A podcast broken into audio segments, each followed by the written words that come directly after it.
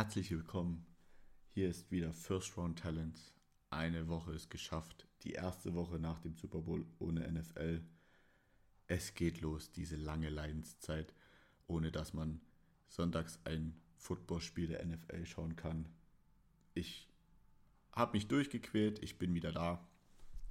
Aber es ist schon ganz schön anstrengend und ich bin auch ehrlich, ich habe es wirklich vermisst. Der Super Bowl war überragend, die Nachwirkungen sind noch spürbar, aber trotzdem merke ich, irgendwie fehlt was. Was habe ich gemacht? Ach Mensch, ja, ich habe versucht, die Zeit zu überbrücken.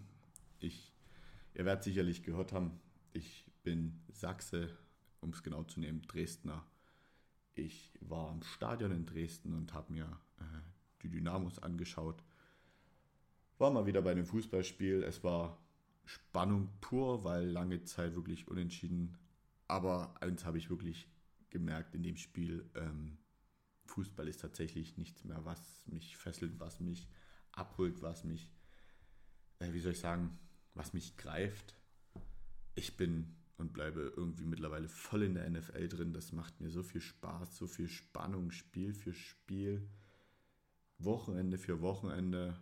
Es kann natürlich auch sein, ich habe halt einfach Pech gehabt mit dem Spiel, ich weiß es nicht. Ich meine, vor ein paar Wochen, ich glaube vor zwei oder drei Wochen haben, hat Dresden 7-1 gewonnen. Das war wahrscheinlich ein totales Spektakel.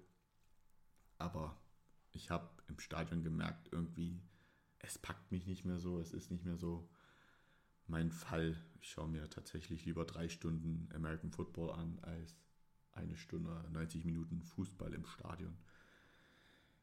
Es, ja, was, was will ich dazu sagen? Es war, war halt wieder mal ein Fußballspiel. Ja, ich könnte es jetzt auswerten, aber ich glaube, das ist einfach der falsche Podcast dafür. Deswegen bin ich eher dabei, lieber wieder über die NFL zu reden. Heute ist Montag tatsächlich. Ich nehme am Montag auf, weil ich ähm, jobtechnisch die Woche Dienstag keine Zeit habe. Die Folge kommt trotzdem erst Dienstag raus, also keine Sorge. Alles, was an News und dergleichen heute rauskommen wird, das werde ich nicht in dem Podcast erwähnen. Heute ist der 20. nur zur Info, sondern das wird dann erst nächste Woche ähm, kommen. Ja, wie ist so der Ablauf heute? Was habe ich mir vorgenommen? Ich will ja natürlich über die Rookies in der NFL reden. Habt ihr letzte Woche schon mitbekommen. Und möchte dazu, bevor ich jetzt den Ausblick auf den neuen Draft werfe, ich meine, der Combine steht schon nächstes Wochen, also übernächstes Wochenende an. Da kommt natürlich dann schon so langsam der Ausblick, möchte ich natürlich erstmal einen Blick zurückwerfen auf die letzten Rookies.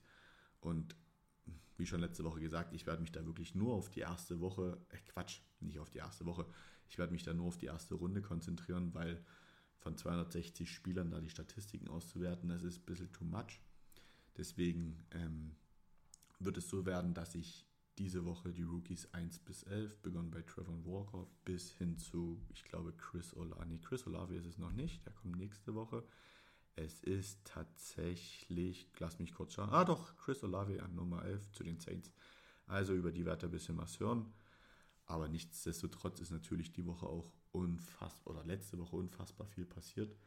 Und das muss jetzt natürlich erstmal am Anfang ein bisschen ausgewertet werden. Und deswegen möchte ich natürlich auch damit beginnen. Was ist letzte Woche passiert? Ich glaube, so die große Headline, und das habe ich letzte Woche auch schon angesprochen, ist, dass der Quarterback der Las Vegas Raiders entlassen worden ist. Derek Carr wird offiziell ein Free Agent. Nach neun Saisons hat er tatsächlich letzten Valentinstag was für eine schöne Überraschung ähm, die Entlassung erhalten. Er wurde freigestellt und um das mal ein bisschen ähm, vielleicht für Neueinsteiger oder für Leute, die sich damit nicht, noch nicht so gut auskennen. Ich habe da tatsächlich, kann ich ein bisschen ausholen, ähm, viele Freunde, die mich jetzt die Woche angeschrieben haben, gesagt haben, hey cool, dass du das machst und ähm, ja, mach weiter und haben mich da auch unterstützt und ich glaube, viele kennen sich da vielleicht noch gar nicht so gut aus. In der NFL ist es jetzt, wenn man das kommen wir mal zurück zum Thema Fußball. Hier in Deutschland, Fußball-Bundesliga vergleicht, ist es so, wenn ein Spieler entlassen wird, dann zählt er tatsächlich auch als entlassen. Dann kann man auch aufgrund von leistungsschwachen Zeiten einfach entlassen werden, was ja in Deutschland im Fußball so nicht der Fall ist. Auch Verträge, wie man sie jetzt im deutschen Fußball so kennt, die entweder ausgelaufen werden lassen oder verlängert werden. Da ist es gar nicht so leicht rauszukommen. Dann wird dann mit Ablösemodalitäten und Ablösesummen und dergleichen ähm, in die Runde geworfen, was überhaupt gar nicht mein Fall ist, nachdem man jetzt das NFL-System kennt. Und so ist das tatsächlich in der NFL gar nicht. Wenn du da als Trainer oder halt auch Spieler deine Leistung einfach nicht bringst, kann es sein, dass der Trainer dann dich mal kurz ins Büro zitiert. Da darfst du dein sogenanntes Playbook mitbringen. Das darfst du dann, dann abgeben, darfst deinen Spind ausräumen und dann bist du entlassen. So wird es ganz oft von tatsächlichen Experten und Stars erzählt. Und ich finde, es hat viele Vor- und Nachteile, definitiv, weil es was, so, was man von Spielern hört, ist ganz klar. Jetzt muss man sich die USA vorstellen, vier Zeitzonen. Man, es kann sein, dass man an dem einen Tag in New York entlassen wird und am nächsten Tag in San Francisco unterschreibt. Das ist alles möglich und es ist für die Spieler natürlich auch sehr viel ähm, Unsicherheit dabei und das macht den ganzen Job ziemlich anstrengend und so ist es jetzt Derek Carr ergangen. Er wurde vor neun Saisons ähm, von den damals noch Oakland Raiders tatsächlich gedraftet. Oakland, muss man wissen, ist dann vor ein paar Jahren umgezogen nach Las Vegas und ist jetzt, deswegen heißen sie jetzt auch die Las Vegas Raiders und kam als 36. Draft-Pick in Runde 2 zu, wie gesagt, den Oakland Raiders. Jetzt ähm, will ich das auch noch kurz erklären, das ganze Draft-System. Das ganze Draft-System funktioniert ja in Runden. Es gibt sieben Runden und in jeder Runde hat jedes Team einen Pick, also einen, eine Möglichkeit, einen Spieler aus dem College oder aus dem generellen Markt sich zu holen. Wenn die 32 ähm, Franchises durch sind, ist im Prinzip eine Runde geschafft. Deswegen ist ähm, der Pick 1 bis 32 ist die erste Runde und dann geht es los mit der 33 bis, jetzt müsste ich schwindeln, ich bin da ganz ehrlich, ich konzentriere mich da zu oft auf die erste Runde. Ich glaube, da müsste, ungefähr 65 sein, ist dann der, ähm, die zweite Runde und dergleichen. Und wenn man jetzt Draft Pick 36 in Runde 2, also ist ja wirklich am Anfang der zweiten Runde gepickt worden, 2014. Und hat natürlich auch direkt seine Spiele gestartet. Und wenn man so auf die Leistung, kommen jetzt zurück zu Derek Carr, schaut, er hat 2014 direkt die Saison begonnen, hat alle 16 Spiele gespielt, hat 21 Touchdowns geworfen bei lediglich 12 Interceptions. Das ist schon ein recht solider Start für einen jungen Quarterback. Hat auch 3270 Passing Yards erworfen, was schon eine gute, wirklich gute Nummer ist für einen mm, Prospect aus der zweiten Runde ist das schon sehr gut. Hat tatsächlich alle neun Jahre gestartet, hat wenig Spiele verpasst, hat im Jahr 2016 und 2017 jeweils ein Spiel verpasst. Und natürlich, wie schon letzte Woche gesagt, ähm, zum Ende der letzten Saison wurde er gebencht, also wurde er auf die Bank gesetzt, damit er sich nicht verletzt, weil wenn er sich verletzt hätte, hätten sie die vollen 40 Millionen ihm bezahlen müssen hat in seinen Saisons bis auf 2018 immer mindestens 20 Touchdowns geworfen und in der Saison 2015 sogar 32 Touchdowns. Also er ist wirklich sehr zuverlässig gewesen und das Maximale an Interceptions waren leider die letzten beiden Jahre jeweils mit 14 und sein erstes Jahr, sein Rookie, sogenanntes Rookie-Jahr, war auch von den Passing Yards tatsächlich das schlechteste Jahr. Ansonsten hat er immer mindestens 3400 Yards, so wie ich das jetzt hier sehe, geworfen. Karriere-High war tatsächlich 2020 mit 4103 Passing Yards. Also alles in allem kann man tatsächlich sagen, es ist ein unfassbar guter Quarterback. Er ist, zählt vielleicht nicht zu den obersten 3, 4, 5, aber auf jeden Fall ein Quarterback, wenn man auch gute Receiver um ihn herum hat, der definitiv in der Lage ist, eine Franchise auch in die Playoffs zu bringen. Und in der Playoffs, das sind halt alles K.O.-Spiele, da ist halt alles möglich. Wie gesagt, die Raiders ersparen sich damit 40,4 Millionen Dollar Cap Space und rangieren damit jetzt mit 46,3 Millionen. Ich habe erst nochmal auf Spottrack nachgeschaut. Ähm, Millionen Dollar Cap Space, haben also genug Möglichkeiten, da jetzt einen guten Ersatz zu finden. Es werden natürlich Spieler gehandelt. Man spricht so von Aaron Rodgers, Jimmy Garoppolo ist vielleicht noch der ähm, ehemalige Backup-Quarterback und dann wieder Starting-Quarterback der 49ers, der auch viele Jahre hinter Tom Brady bei den ähm, New Orleans, Quatsch, nicht New Orleans bei den New England Patriots verbracht hat. Mensch, das geht heute gut los, hier direkt mit zweimal Fehlinformationen. Und da werden wir auch die nächsten Wochen wirklich schauen, wer wird da der nächste Quarterback. Vielleicht holen sie sich auch im Draft ein, man weiß es nicht.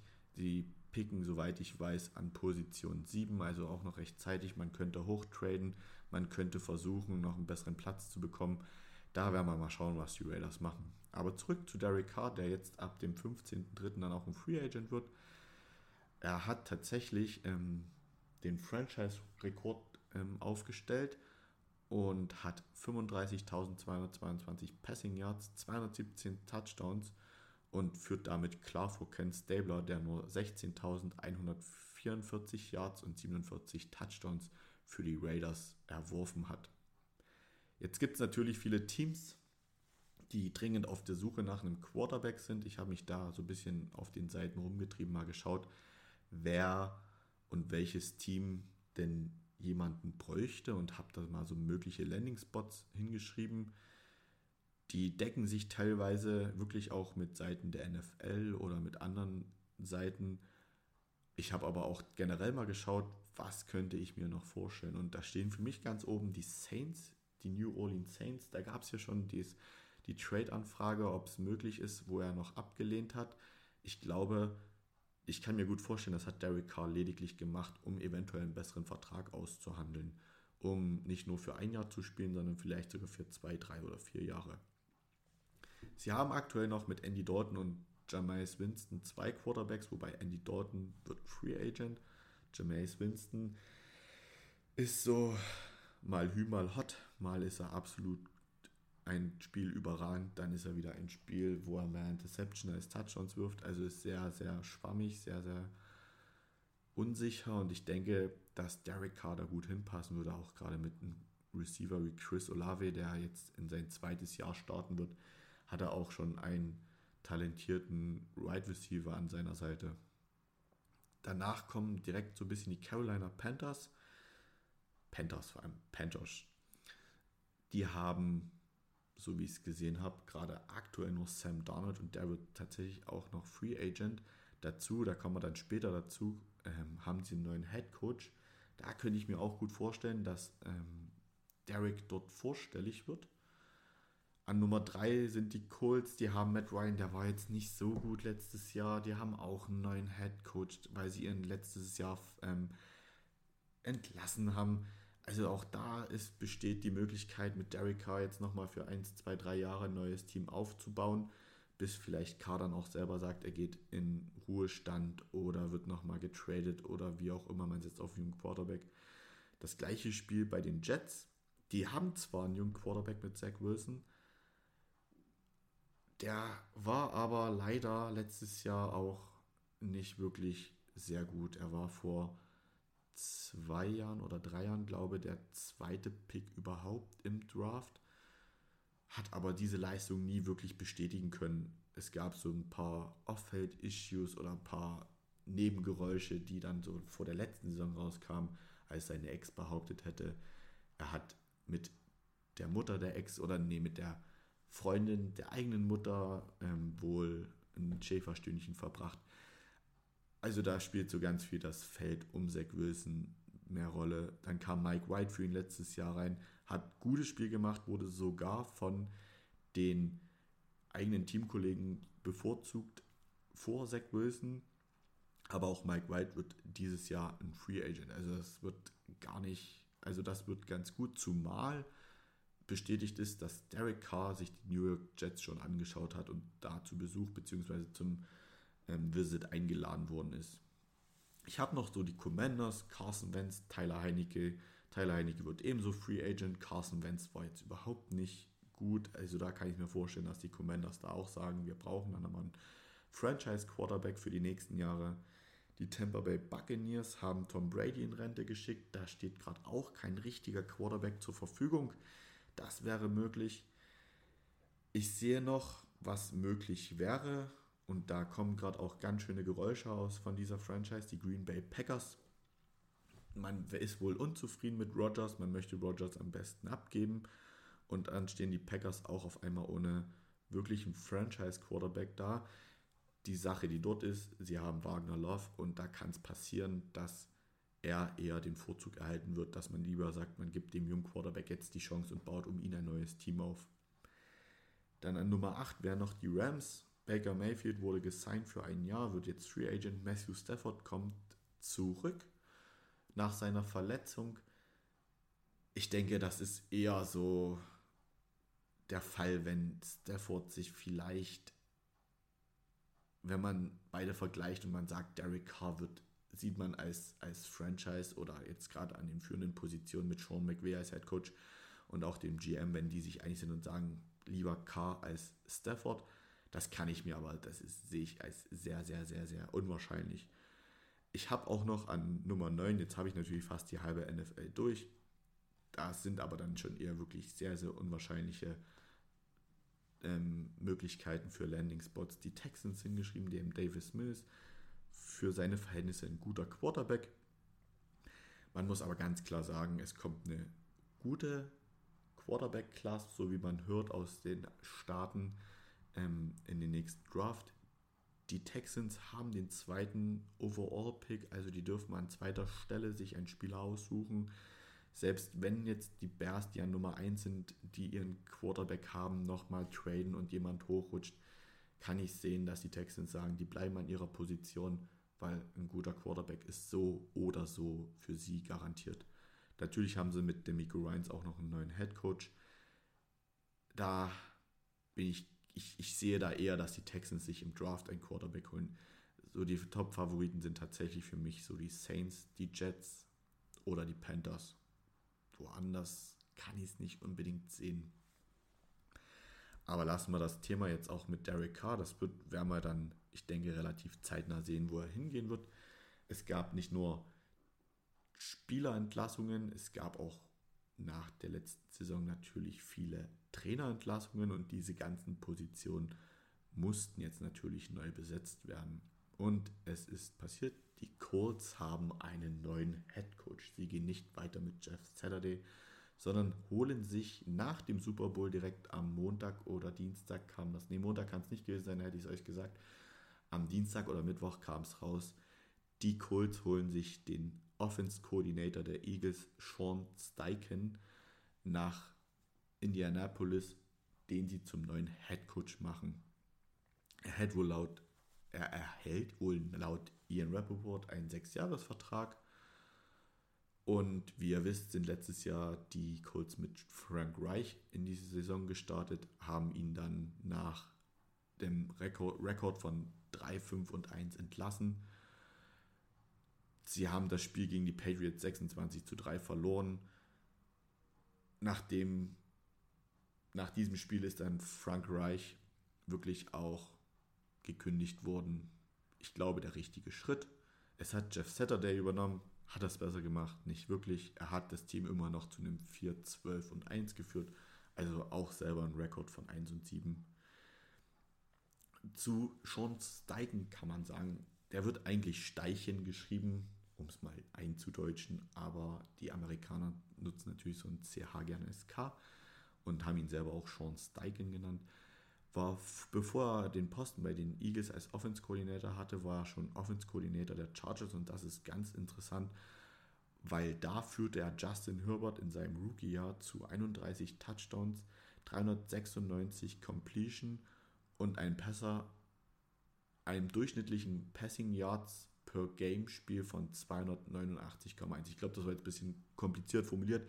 Also Justin Herbert hat in seinem Rookie-Jahr aufgrund auch von Sean Steichen pro Spiel im Durchschnitt 289,1 Passing Yard.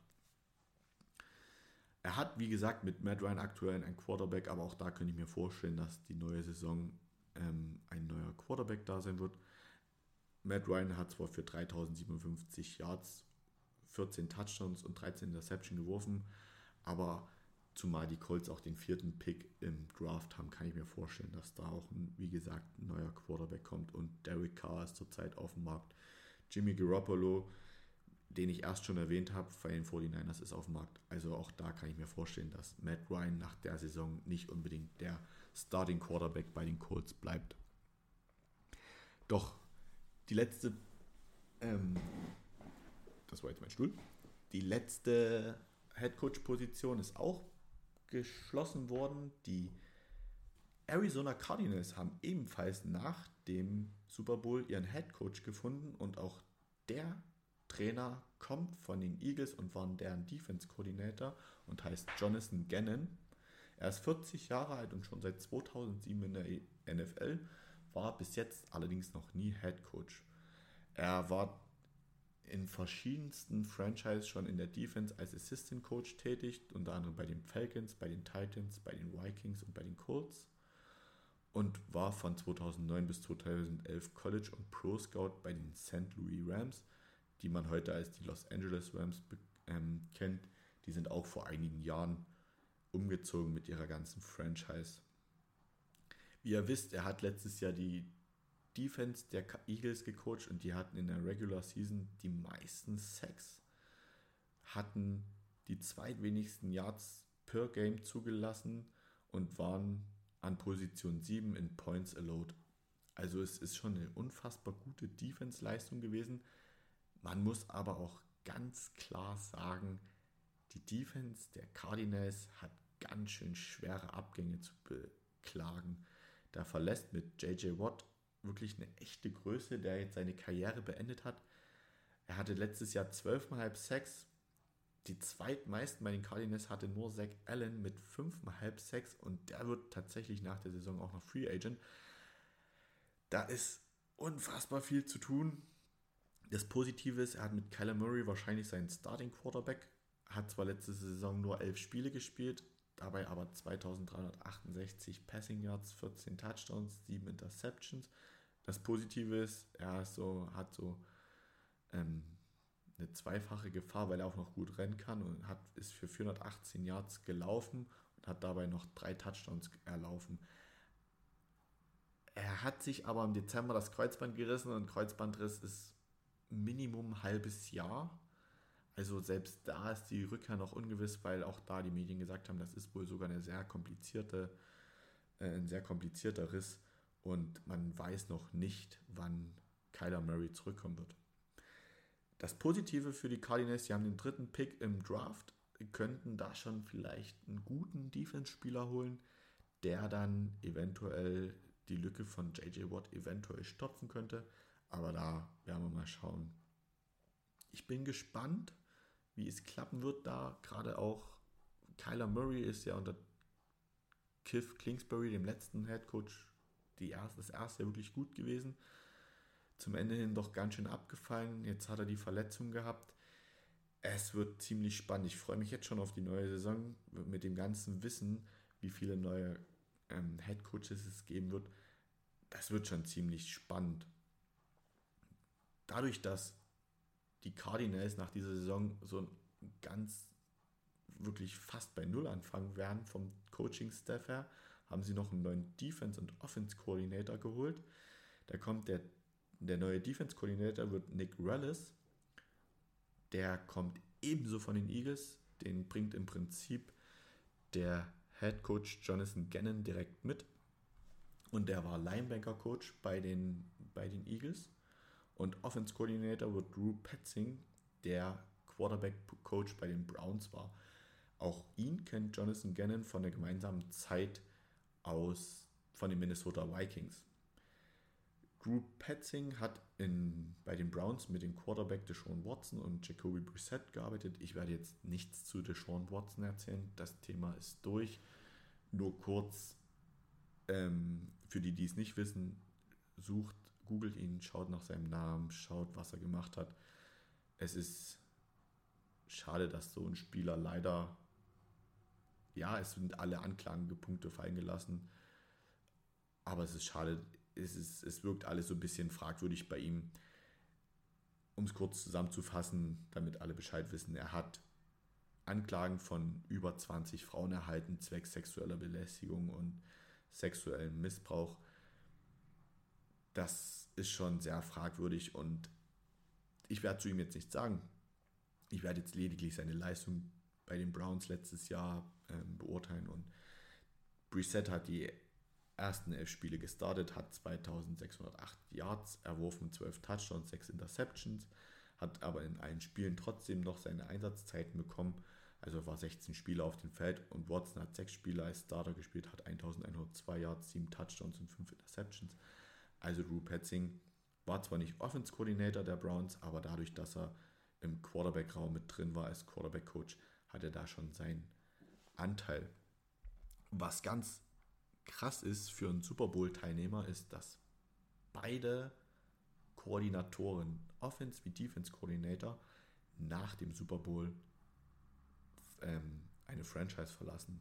Das gab es so, soweit ich weiß, in der Form erst ein oder zweimal.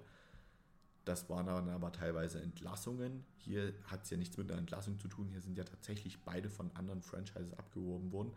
Und darüber hinaus nimmt Jonathan Gannon noch einen weiteren Coach von den Eagles mit. Also die Eagles werden auch ziemlich spannend, was da rauskommen wird, welche, wie die die Lücken auffüllen werden. Da werde ich euch die nächsten Wochen dann auch immer auf dem Laufenden halten. Aber es ist halt auch ganz spannend, wie jetzt so die Colts und die Cardinals zu betrachten sind. Man kann das schwer einschätzen. Es sind beides Rookie-Head Coaches. Letztes Jahr hat es mit den Minnesota Vikings ja gut geklappt. Ich schaue mal schnell nach dem Namen, damit ich da auch einfach nichts Falsches sage. Auch ähm, Josh McDaniels bei den Dolphins war Rookie Head Coach, hat eine gute Saison, hat sie bis in die Playoffs geführt. Entschuldigung, Josh McDaniels war Coach bei den Raiders. Äh, der Namensvetter ist Mike McDaniel. Der war Rookie Head Coach bei den Dolphins, hat sie in hat sie in die Playoffs geführt und Kevin O'Connell war Rookie Head Coach bei den Minnesota Vikings. Das sind zwei, wo es letzte Saison wirklich geklappt hat. Es kann aber auch jederzeit sein, dass solche Positionen oder solche Jobs, wenn man die ganze Vielfalt des Spiels sieht mit Playcalling, mit Überwachung der Zeit, wann nehme ich eine Auszeit, wo befinden wir uns, welchen Spielzug gebe ich ran, ich habe nur 40 Sekunden Zeit für den nächsten Spielzug. Das sind alles Sachen, die man bedenken muss als Head Coach. Man braucht auch ein Standing im Team. Es sind 53 Leute um einen, 53 Spieler nur um einen rum. Da braucht man auch, die Kabine möchte man nicht verlieren. Man braucht ein Standing im Team. Also es ist kein leichter Job, der da von den Rookies, Rookie Head Coaches durchgeführt wird. Einer, der wieder keinen Head Coach geworden ist, obwohl er so absolut top war, ist Eric Bieniemy. Er war Offense Coordinator der Kansas City Chiefs, hat mit ihnen jetzt zum zweiten Mal den Super Bowl gewonnen. Doch jetzt steht fest, er wird die Chiefs verlassen und wechselt zu den Washington Commanders. Er folgt dort auf den gefeuerten Scott Turner und Eric Bieniemy kam 2001 oder hat 2001 zunächst als Coach am College von Colorado begonnen, wo er auch sein Homeground hat, wo er selber als Spieler aktiv war und ist seit 2013 bei den Chiefs und begann dort als Running Back Coach und ist dann hat dann den Aufstieg geschafft bis 2018, als er dann Offense Coordinator wurde.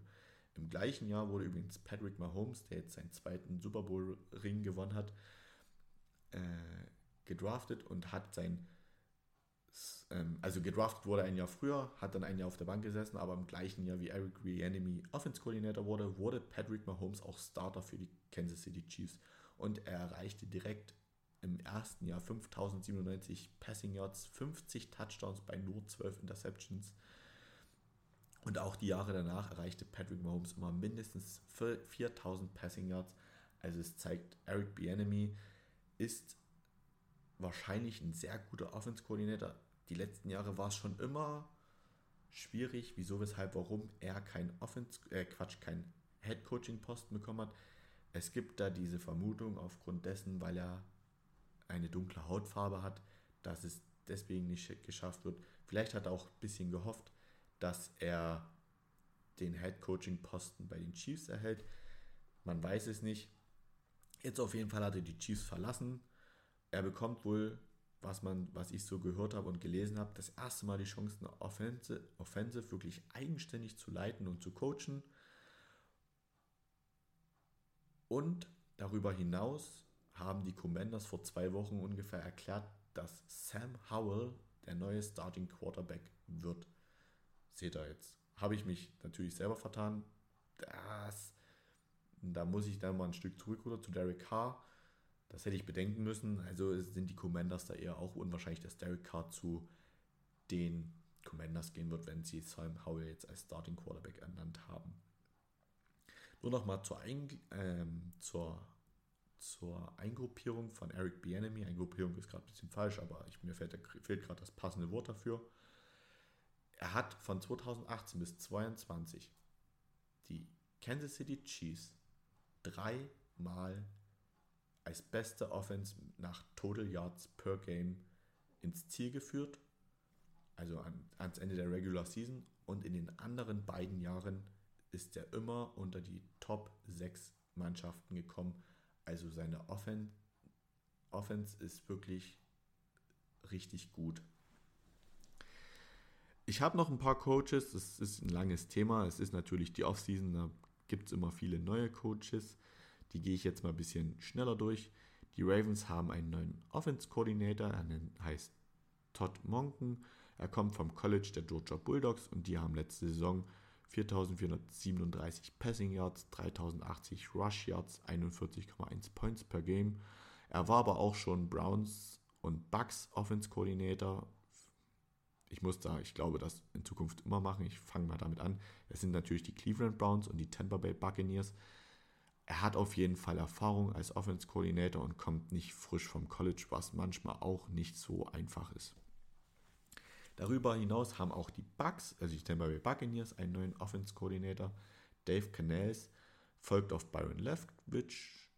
Ähm, Dave Canales war vorher Quarterback-Coach bei den Seattle Seahawks, war 13 Saisons auf verschiedenen Assistant-Coaches-Positionen in der Offense von den Seahawks tätig, also seitdem Pete Carroll ähm, Head Coach bei den Seahawks ist, war auch Dave Canales immer die ganze Zeit bei mit.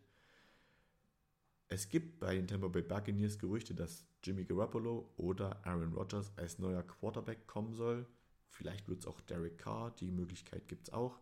Das Problem an der ganzen Sache ist im Cap Space, also in dem, das Cap Space meint den Gehaltsspielraum für alle Spieler, da sind sie aktuell im Minusbereich. Das bedeutet, sie haben zu viele Spieler mit zu teuren Verträgen und müssen sich wahrscheinlich von dem einen oder anderen verabschieden oder Verträge umstrukturieren, dass sie wieder in den Plusbereich kommen, dass sie neue Spieler ähm, mit Verträgen ausstatten können. Darüber hinaus haben sie aktuell noch den 19. Pick im kommenden Draft. Also auch da wird es schwierig, vielleicht einen guten Quarterback noch zu bekommen. Oder ein gut ist vielleicht untertrieben, einen besseren Quarterback zu bekommen. Das wird vielleicht an Position 19 doch recht schwierig, einen der wirklichen Top-Quarterbacks zu ergattern. Auch die Panthers haben einen neuen Offense-Koordinator. Thomas Brown kommt von den Los Angeles Rams. Er war dort Assistant Head Coach unter Sean McVay. Und damit ist wirklich alles neu bei den Panthers. Also Head Coach Frank Reich ist gekommen. Der Defense Coordinator Ajiro Evero kam vorher von den, kam von den Broncos. Und jetzt mit den Offense Coordinator haben auch die Panthers auf allen drei wichtigen Positionen, also Head Coach, Offense Coordinator, Defense Coordinator, einen neuen Mann an, ähm, hingestellt. Soweit war es das zu den Coaches. Doch nicht nur Coaches wechseln oder verlängern, sondern auch natürlich Spieler. Und zu denen komme ich jetzt.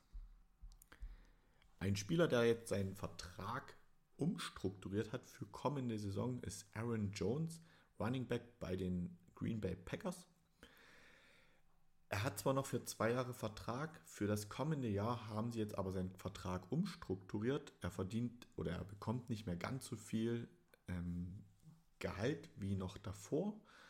Er hat aber den Vertrag umstrukturiert, um bei den Green Bay Packers zu bleiben, weil auch die ein paar Probleme mit dem Cap Space haben. Und laut Quellen bekommt er jetzt wohl für das kommende Jahr 11 Millionen Dollar, wovon 8,52 Millionen garantiert sind. Die restlichen, lasst mich kurz nachrechnen, 2,48 Millionen sind tatsächlich ähm, mögliche, mögliche Prämien, die er sich erholen kann. Wie gesagt, wie gesagt, er wurde nur für 2023 umstrukturiert. Das Folgejahr betrifft es noch nicht.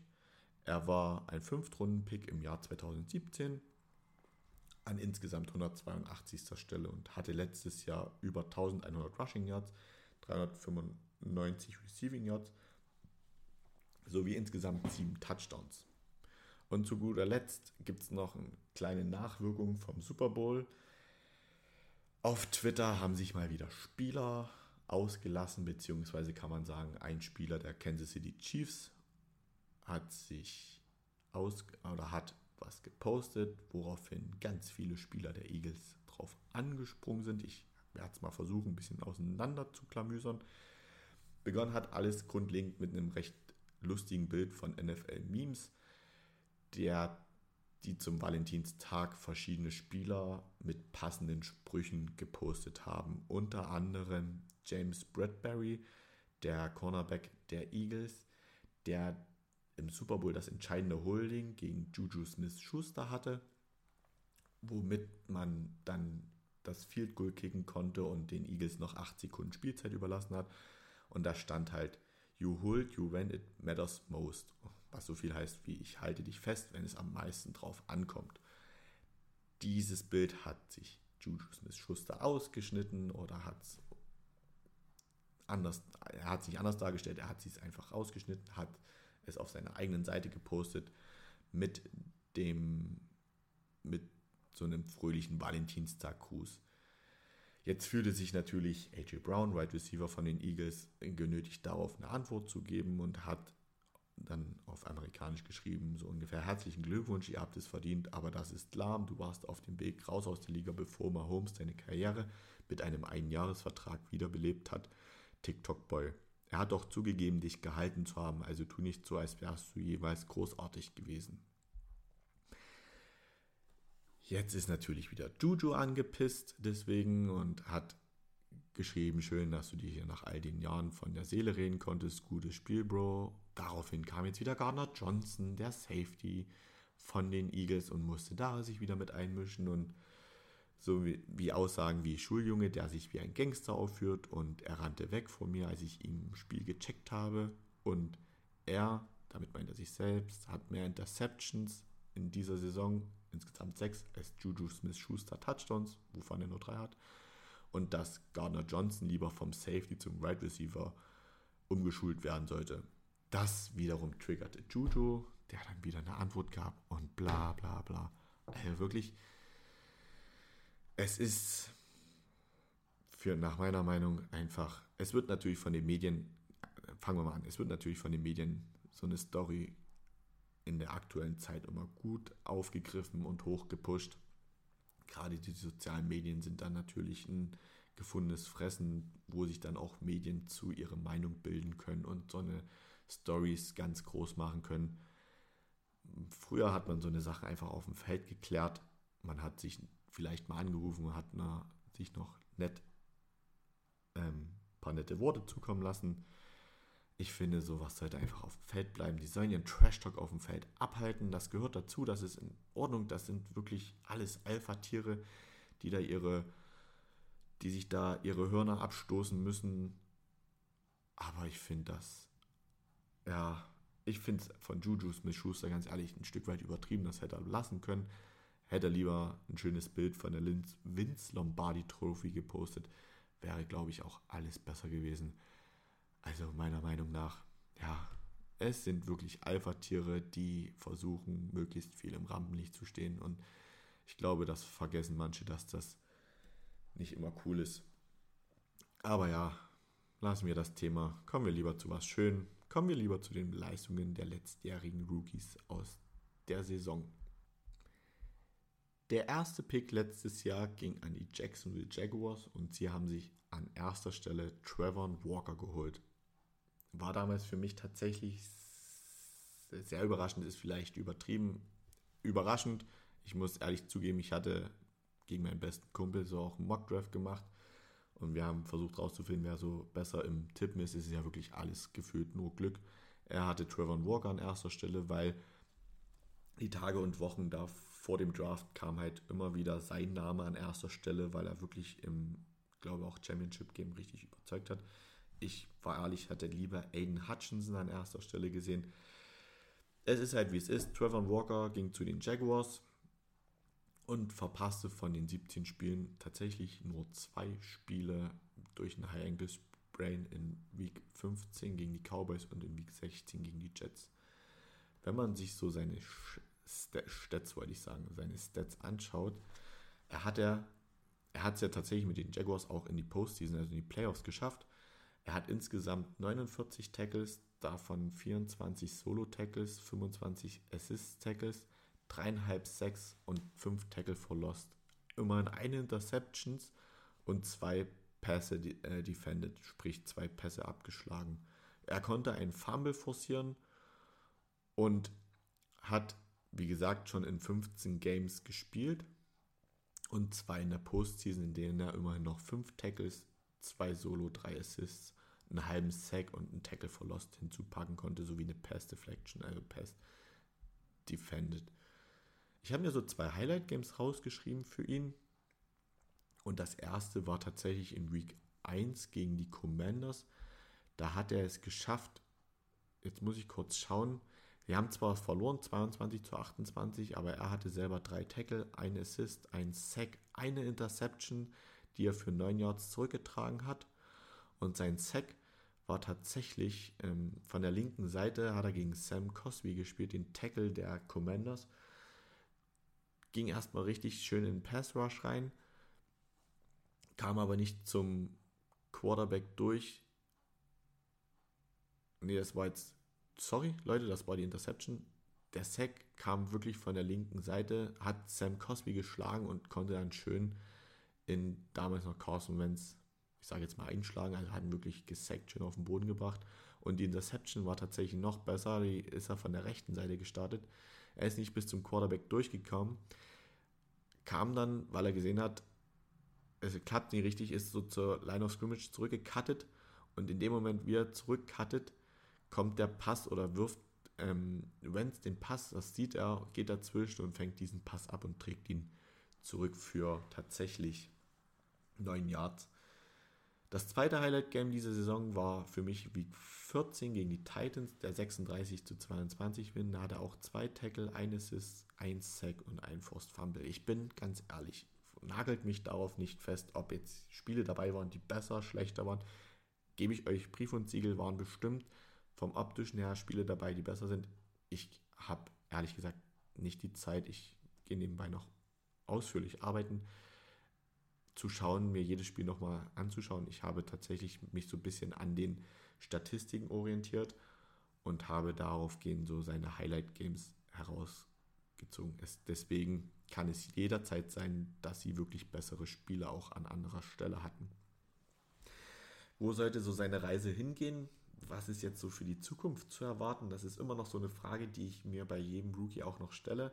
Und da bin ich ganz ehrlich, ich habe mir mal so die Defense-Statistik auch der Jaguars angeschaut und der ist tatsächlich als Defensive End oder Outside Linebanker, wie er eingestuft wird, also er ist eigentlich ein Edge-Player, hat er dreieinhalb Sacks und ist damit lediglich vierter Platz bei den Jaguars. Arden Kay, der Smoot und Josh Allen haben alle mehr und ich denke, die dreieinhalb Sacks sollte er nächste Saison definitiv toppen, also so Richtung 4,5, 5, 6, 6, dass er vielleicht auch so ein Josh Allen Richtung kommt.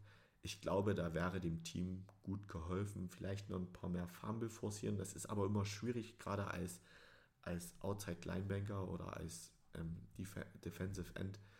Deswegen, ich denke, wenn er seine Statistiken noch ein bisschen steigern kann, dann und er fit bleibt, das ist immer die wichtigste Voraussetzung, dann wird er auch ein gutes zweites Jahr hinlegen. Als nächstes kommen wir zu Aiden Hutchinson, auch ebenso Edge Rusher. wie gesagt, Edge bedeutet Defensive End oder Outside Linebacker, kann so auf, ist so eine Hybridposition, beziehungsweise wird so auf zwei Positionsgruppen zugeteilt.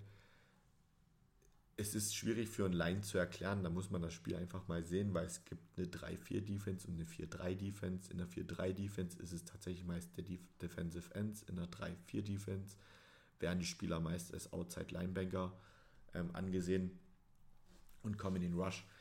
Aber da empfehle ich euch nochmal Google zu befragen oder euch einfach auch mal Spieler anzuschauen. Das macht da echt Spaß, so da mal reinzuschauen. Aiden Hutchinson, wie gesagt, war mein Mockdraft Nummer 1 Pick, habe ich direkt meinen ganzen Draft mit dem ersten Pick verhauen. Er ist ein wirklicher Homeground-Player, sprich er wurde in Michigan geboren, ging in Michigan ans College und spielt jetzt in Michigan, Michigan für die Detroit Lions. Also er ist ein sehr scheinbar heimatverbundener Mensch oder das Zufall, der Zufall wollte halt immer, dass er in der Heimat bleiben sollte, durfte, konnte, wie auch immer. Kommen wir zu seinen Statistiken. Er ist ein Tick besser gewesen jetzt im Vergleich zu Trevor Walker, hat es aber leider nicht ganz geschafft, mit den Lions in die, in die Playoffs einzuziehen. Hat insgesamt 52 Tackles, hat 34 Solo-Tackles, 18 Assists, 9,5 Sacks und 6,5 Tackle for Lost, hat 3 Interception gefangen für 25 Yard, hat 3 Pässe defended, hat 2 Fumble recovered und hat 17 Spiele tatsächlich, also alle, alle Regular Season Games hat er gestartet, ges, gestartet, gestartet. Ich habe so zwei Highlight Games, da sind wir wieder bei den Commanders, die waren für viele Rookies ein gutes, gutes ein guter Gegner, da ein Highlight-Game rausholen. Da haben sie 36 zu 27 gewonnen Woche 2. Hat er 5 Tackle, 1 Assist und 3 Sacks. Hat er Carson Wentz dreimal sacken können. Sein zweites Game, was ich als Highlight-Game rausgenommen habe, ist Week 17 gegen die Bears, der 41 zu 10 Win. Da hat er auch 2 Tackle, 2 Assists, einen halben Sack, eine halbe, ein, einen halben Sack, ein Pass defended eine Interception für 5 Yards und einen Fumble recovered. Gerade die, die, die Interception, die war ganz interessant. Er war eigentlich fast schon als Cornerback aufgestellt. Er stand tatsächlich an der Seitenlinie, war aber nicht als zwölfter Mann oder so auf dem Feld, sondern es war tatsächlich seine angedachte Position. Und somit konnten sie den Quarterback der Bears tatsächlich gut verwirren. Und er wirft genau in seine Richtung. Und Aiden Hutchinson gefühlt niemand um ihn rum, fängt das Ding ab und kann es für einige Yards zurücktragen. Also wirklich Wahnsinn, wie er da übersehen worden ist und echt faszinierend, was er da auch für ein Spiel gemacht hat. Auch gegen die Bills kann ich mich erinnern, war er gut drin und also er hatte wirklich viele gute Spiele und wenn man sich jetzt so schaut, wo soll es für ihn hingehen, muss ich ehrlich sagen, wenn ich mir seine Stati Statistiken anschaue, wenn er nächstes oder kommendes Jahr eine ähnliche Statistikausbeute hat wie dieses Jahr, also wie letzte Saison, dann mache ich mir um ihn da gar keine Sorgen. Dann ist er ein Top-Spieler. Dann er hat jetzt schon die meisten Sex bei den Lions. Er hat 52 Total Tackles, das ist auch schon eine ordentliche Summe. Und er hat, mm, jetzt muss ich nochmal ganz genau schauen, er hat drei Interceptions. Das ist für ein Defense End super. Er hat zwei Fumble recovered. Wenn er vielleicht noch eins, zwei Fumble forciert, dann wird das ein Top-Player nächstes Jahr. Wird er eher das Problem haben, dass er nicht nur gegen einen Gegenspieler, sondern vielleicht sogar zwei Gegenspieler kämpfen muss, um zum Quarterback zu kommen. Also auf diesen Spieler freue ich mich tatsächlich nächste Saison unfassbar ihn weiter zu beobachten. Weiter geht's. An Nummer 3 waren die Houston Texans dran. Weiß nicht, ob ihr euch noch erinnert. Derek Stingley Jr., Cornerback, wurde gedraftet. Und er hat leider wegen einer Hamstring-Verletzung einige Spiele verpasst und war deswegen nur neun Spieler als Starter. Und er verpasste, ähm, er verpasste leider auch das letzte Spiel in der Regular Season als sie durch den Sieg noch den vermeintlich letzten Tabellenplatz abgeben konnten und an die Bears übergeben konnten. Es wird ganz spannend zu sehen, wo es für ihn hingeht, aber dazu komme ich gleich. Schauen wir erstmal so auf seine Statistiken, was er letztes Jahr geschafft hat. Er hat als Cornerback, also sprich als Passverteidiger, der immer einen Gegenspieler als Receiver hat, hat er 9, 35 Total Tackles, davon 8 Solo und war bei 35 assistieren. Oh, da habe ich, jetzt muss ich mal kurz schauen. Ich glaube, da habe ich einen Fehler eingebaut, weil bei 8 Solo und 35 Assists, dann müssen es doch eher 43 Total Tackles gewesen sein. Da schaue ich dann gleich nochmal nach. Dafür würde ich zur Not nochmal nachreichen. Er hat einen Sack, er hat einen halben Tackle for Loss, er hat lediglich eine Interception für 9 Yards, aber 5 Pässe deflected, also defend, 5 Pässe abgewehrt. Und laut PFF, da habe ich auch nochmal geschaut, in der Passverteidigung wurde er 49 Mal in den, sieb, in den neun Spielen angeworfen und hat davon nur 33 Receptions allowed, also hat 16 Pässe tatsächlich, sind da nicht angekommen oder wurden überworfen and so on. Wie gesagt, war leider nur aufgrund der Hamstring-Verletzung in neun Spielen auf dem Feld und seine Highlight-Games waren in Week 2 gegen die Broncos. Da hat er immerhin 8 Tackle, 2 Pässe defended und die 8 Tackle hat er in keinem anderen Spiel mehr geschafft. Jetzt war ich mir tatsächlich ziemlich am Überlegen, als Cornerback 8 Tackle, das ist schon ganz schön viel. Das bedeutet, er ist immer nah mit dran gewesen. Es lief auch viel über seine Seite. Sie haben auch 9 zu 16 verloren, aber ich finde trotzdem, das ist, sind trotzdem Tackles, die er gemacht hat, wo er im Spiel ist, die er nicht verpasst hat. Also denke ich schon, dass das ein gutes Spiel war. Und auch in Week 5 gegen die Jaguars, gegen meine Jaguars, haben sie 13 zu 6 gewonnen. Hat er 6 Tackle, 1 Assist, 2 Pässe defended, eine Interceptions für 9 Yards Return. Ich habe mir auch bei ihm angeschaut, wo soll es nächste Saison hingehen. Ich habe mal so ein bisschen, gerade auf Cornerback-Position, so ein bisschen auf die Interception geschaut. Und ich finde, da ist eine fast noch ein bisschen wenig. Könnte mehr sein. Das sehe ich so als Punkt, wo ich sage, da könnte er noch mehr haben. Vielleicht schafft das noch mehr Pässe zu verteidigen, also weniger Receptions zu erlauben. Da sind 16 auch noch ausbaufähig, aber für ein Rookie-Jahr finde ich klar an dritter Stelle gepickt als erster Cornerback überhaupt. Man hat viele Erwartungen, aber ich denke, in naher Zukunft haben sie da, wenn er sich da weiterentwickelt, auch gute Chancen. Ist natürlich immer abhängig, wie sich die Spieler da auch weiterentwickeln wollen. Kommen wir gleich zum nächsten Cornerback. Die New York Jets haben an vierter Stelle Source Garner ge gepickt. Und da kann man ja nur sagen, wenn man ihn gegen die Green Bay Packers gesehen hat, wie er da am Ende des Spiels nach dem Sieg mit dem Cheesehead auf dem Kopf, also mit dem Käse auf dem Kopf, das Stadion verlassen hat, im, in Green Bay, wo die Fans jetzt auch nicht gerade als die Liebsten bekannt sind, dann zeigt man, zeigt schon, was er für für ein Selbstvertrauen hat. Und Wahnsinn. Ich, ich sage euch mal die Statistiken.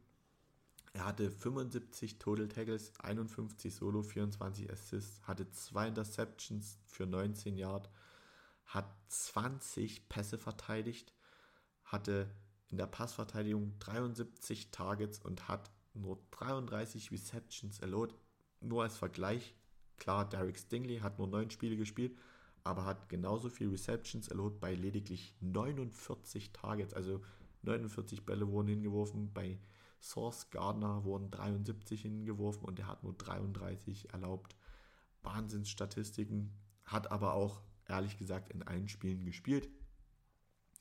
Wenn ich so an seine Saison denke, mir fällt sofort das Bills-Spiel ein, wie er in Woche 9 da auch die Interception von Josh Allen fängt. Hat da auch drei Tackle, vier Assists, ein Pass verteidigt, eine Interception und ist für diese Interception schön für 16 Jahre zurückgelaufen. Man muss sagen, es war der Ball von Josh Allen auf Gabe Davis. Entweder war da eine Misskommunikation oder Gabe Davis ist die falsche Route gelaufen. Der Ball war definitiv unterworfen und für Source Gardner auch sehr leicht zu fangen und konnte dann auch gut Raumgewinn zurücklegen. So sein zweites Highlight-Game war in Woche 7 gegen die Broncos. Da hat er immer 16, haben sie immer 16 zu 9 gewonnen. Da hat er auch 8 Tackle, 2 Assists und 3 Pässe verteidigt. An fünfter Stelle kam der nach seiner Behauptung beste Spieler des letztjährigen Drafts, Kayvon Thibodeau. Ein Spieler, wie ihr hört, mit sehr viel Selbstvertrauen, ist auch ein Edge-Rusher, Edge-Spieler, also Outside Linebanker oder Defensive End. So eine, wie gesagt, wie erst schon gesagt. Er ging an Nummer 5 zu den New York Giants und hat auch eine gute, ein gutes erstes Jahr gespielt.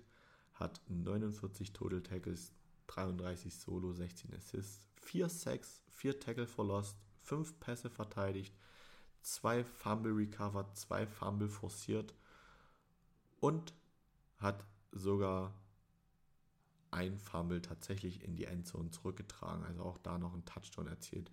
In der Postseason hat er zwei Spiele, bei auch beide gestartet, hatte ähm, elf Tackles, sieben Solo und vier Assists, konnte dann aber weder eine Interception noch irgendwie ein Fumble, ein Sack oder ein Tackle for Loss dergleichen da draufpacken. Seine Highlight Games waren in Week 6 gegen die Ravens bei der 24-20, nicht Niederlage, sondern ein 24-20 Sieg. Hat er drei Tackle, ein Sack, ein Force Fumble. Und dann in Week 15 schon der angesprochene Strip Sack gegen die Commanders beim 20 zu 12. Da hat er neun Tackle, drei Assists, ein Sack, ein Forced Fumble, ein Fumble recovered.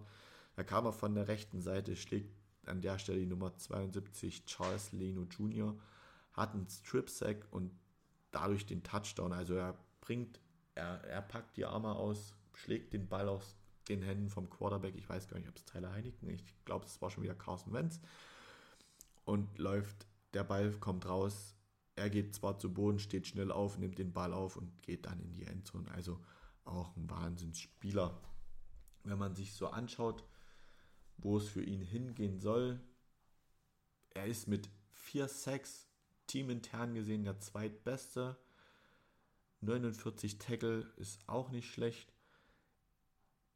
Auch da sind meine, ist meine Meinung, wenn er ein ähnliches Jahr auch so mit Fumble, Fumble Recover in 14 Spielen, die er nur gestartet hat, ähm, zurücklegt, auch vier Tackle for Loss, dann wird es auch ein guter Spieler für die Giants und auch einer, auf den man in den nächsten Jahren wirklich aufpassen muss. Kommen wir zu den Nummer, äh, Nummer 6 durften die Carolina Panthers draften. Sie haben Ikem Ikwono, ein Offensive Tackle, genommen. Da bin ich jetzt ganz ehrlich. Da fehlt es mir leider noch an Seiten. Ich bin immer auf der Suche zu schauen, wo ich mehr über Tackle, Offensive Line rausfinden kann. Da fehlen mir leider noch die Seiten. Wenn ihr Ideen habt, wenn ihr den Podcast hört und ihr sagt, dort musst du gucken, schreibt es mir bei Instagram, wie gesagt. First Round Talents heißt die Seite. Ich verlinke es euch in den Show Notes. Schreibt mir bitte, da kann ich da auch noch mehr schauen. Ich bin jetzt noch bei PFF, da habe ich mir noch so ein paar Statistiken rausgesucht, die ich jetzt bei gerade den Offensive Linemen mitnehmen werde. Ike Mikwonu, auch außergewöhnlich, hat in, der, in seiner ersten Saison 17 Spiele gestartet, also wirklich alle gespielt, hat insgesamt 1018 Snaps gespielt. Im NFL-Vergleich war er dann Nummer an Position 27. Er hat lediglich 13, äh, er hat, was heißt lediglich, das ist ein bisschen falsch formuliert, er hat 13 Strafen erhalten. Das ist ähm, als im NFL-Vergleich wirklich an erster Stelle. Und er hat ähm, 6 Sex Allowed und da ist er im NFL-Vergleich an 15. Stelle. Also er hat sechsmal sind die Spieler aufgrund von ihm oder bei ihm zum Quarterback durchgekommen. Ich denke, es ist so ein durchwachsenes erstes Jahr. Gerade auch die Strafen müssen weniger werden. Da muss er sich bessern, dass er da äh, ein besserer Passverteidiger wird. Vielleicht brauchen die Panthers auch weitere Offensive Line Spieler, die den Quarterback besser schützen. Wie erst schon erwähnt, müssen wir mal schauen, wer dort überhaupt Quarterback wird. Das steht ja noch alles außer Frage. Da werden wir die nächsten Wochen bestimmt viel erfahren. Ich denke, es war kein Jahr zum Vergessen. Es war in Ordnung, aber gerade so, wenn ich so die Strafen sehe, auch 6-6 sind wirklich viel ich denke, da wird er schon an sich arbeiten, um das im nächsten Jahr besser zu werden und besser zu machen. Da könnt ihr ihn dann ja gerne mal verfolgen. Vielleicht ist es ja sogar euer Team. An Nummer 7 ging gleich der nächste Offensive Tackle, das war Evan Neal. Er ging zu den Giants, war tatsächlich schon an Nummer 7 der zweite Spieler, der zu den New York Giants ging. Er verpasste vier Spiele wegen einer Knieverletzung und hat auch eine Jahresstatistik von 13 gespielten Spielen. Hat 738 Snaps, war damit lediglich nur 53. im, im NFL-Vergleich. Er hat sieben Strafen nur erhalten. Da ist er auf Platz 27 und hat sieben Sacks allowed. Und da ist er im NFL-Vergleich tatsächlich auf Position 7. Also hat einen mehr es wird natürlich in der Offensive Line, wenn man sich 32 Teams, mindestens immer fünf O-Line-Spieler, wenn ich da von PFF ausgehe, da werden natürlich auch viele Doppelungen auf den Positionen vorherrschen. Das ist so für mich ein Punkt, wo ich sehe, da muss er vielleicht noch besser werden, also weniger Sex erlauben. Strafen 7 in 13 Spielen ist wahrscheinlich auch noch ziemlich hoch. Da müsste er fast eine ähnliche Statistik, also ein bisschen besser als Ike Mekwonu von den Panthers. Aber auch da könnte er sich noch ein bisschen stärken. Was man dazu sagen muss, er hat auch in der Postseason gespielt, also in den Playoffs zwei Spiele. Beide als Starter hat er auch 124 Snaps gespielt und hat da einen Sack zugelassen. Man kann sagen, so bei ihm aller 100 Snaps ein Sack. Das ist schon gut, aber bestimmt auch noch ein bisschen ausbaufähig. Machen wir weiter mit der Nummer 8. Die Atlanta Falcons waren da 2022 in der Reihe. Und da kam Greg London. Zu dem Spieler erzähle ich euch jetzt auch noch ein bisschen was. Er ist Wide Receiver. Und jetzt muss ich erstmal kurz meine Notizen wieder aufmachen. War tatsächlich der erste Wide Receiver im Draft 22. Da muss man jetzt ein bisschen aufpassen. Ich gehe mal kurz die Statistiken durch. Also er wurde 117 Mal angeworfen, hat davon 72 Bälle gefangen für 866 Yards, hat pro Fang ungefähr 12 Yards zurückgelegt, was ordentlich ist, hat vier Touchdowns ähm, gefangen und 48 First Downs. Beim Lauf wurde er gar nicht eingesetzt. Er hat auch drei Fumbles, drei Bälle verloren hat 17 Spiele gespielt und davon 15 als Starter. Seine Highlight Games waren in Woche 2 gegen die Rams. Da hat er immerhin, kurz schauen, hat er 8 Bälle gefangen für 86 Yards. Da hat er pro Fang ungefähr 10,8 Yards zurückgelegt, was sehr ordentlich ist, und ein Touchdown mit einer Länge von 22 Yards. Also der Wurf, der Fang, der Lauf, was da halt alles dazugehört. bei einem Touchdown-Fang ist es tatsächlich so, selbst wenn der Receiver den Ball nach einem Yard Pass fängt und 88 Yards in die Endzone läuft, zählt der Pass als in dem Fall 89 Yard Wurf. Also deswegen ist der längste Touchdown, es waren 22 Yard Touchdown. Wie viel er da jetzt zurückgelegt hat, gefangen hat, das kann ich da leider nicht mehr sagen. Er hat noch in, Week, in Woche 16 gegen die Ravens 7 Receptions für 96 Yards, hat ein Average von 13,7. Ich finde die Average in denen immer ganz wichtig, weil das sagt halt auch immer, wenn man ihn anwirft, hat man theoretisch ein neues First Down und der Drive bleibt am Leben und das war wirklich gut. Den längsten Pass, den er da gefangen hat, der war für 20 Yards. Jetzt habe ich das bisschen verhauen. Jetzt ich, komme ich hier mit meinen eigenen Statistiken durch, also nicht meine Statistiken, jetzt komme ich mit meinen eigenen Notizen hier durcheinander. In Woche 2 hat er nicht den 22 Jahre Touchdown gefangen, sondern den längsten Ball und längsten, die längste Reception war für 22 Yards. Er hat auch in Woche, Woche 17 gegen die Tampa Bay Buccaneers noch ein 120 Yard Game gemacht, aber da bin ich ganz ehrlich, das habe ich hier tatsächlich rausgelassen, weil, da muss man ehrlich sagen, die Tampa Bay Buccaneers haben in Woche 17 schon viele Starter geschont, weil die sicher für die Playoffs ähm, geklärt waren. Und deswegen, da hat Tom Brady noch ein paar, paar Pässe geworfen, um einen neuen Rekord zu schaffen. Aber ansonsten wurden da viele Starter geschont. Und deswegen habe ich das Spiel hier bewusst rausgelassen. Wenn man Greg London so schaut, er hat tatsächlich die meisten Receptions bei den Atlanta Falcons, hat die meisten Yards, hat die meisten Touchdowns mit Nicole Pritt. Und ich denke, das ist eine Leistung, auf die man aufbauen kann. Da kann man nächstes Jahr weiterschauen. Quarterback bei den Atlanta Falcons ist Marcus Mariota. Desmond Ritter kam zur zweiten Saisonhälfte rein oder zu den letzten Spielen. Da wird es auch ganz spannend in der Offseason, wer wird da wirklich ähm, Starting Quarterback. Sie haben auch einen neuen Defense-Koordinator, was jetzt Drake London weniger beeinflusst. Also auch das ist ein Spieler, den man nächstes Jahr gut verfolgen kann, um zu schauen, was passiert. An Nummer 9 ging dann der dritte Offensive Tackle für alle, die, die sich mit dem Draft noch nicht auskennen. O-Linemen sind häufig Spieler, die in den ersten Runden gehen, weil es wichtig ist, wirklich den Quarterback zu beschützen und deswegen ist es auch nicht selten, dass in den ersten 10 Picks auch viele Offensive Tackle, Offensive Linemen, Center Guards gehen.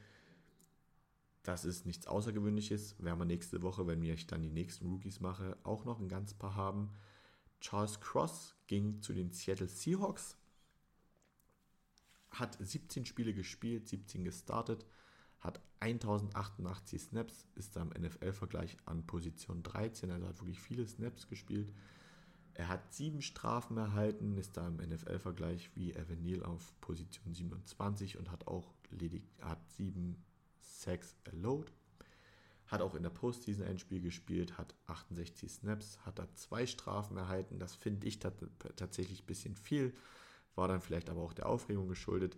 Deswegen grundsolider Start für das erste Jahr, wenn man bedenkt, dass gerade die Seattle Seahawks haben ja noch einen zweiten Tackle, der auch in der zweiten Runde gedraftet worden ist.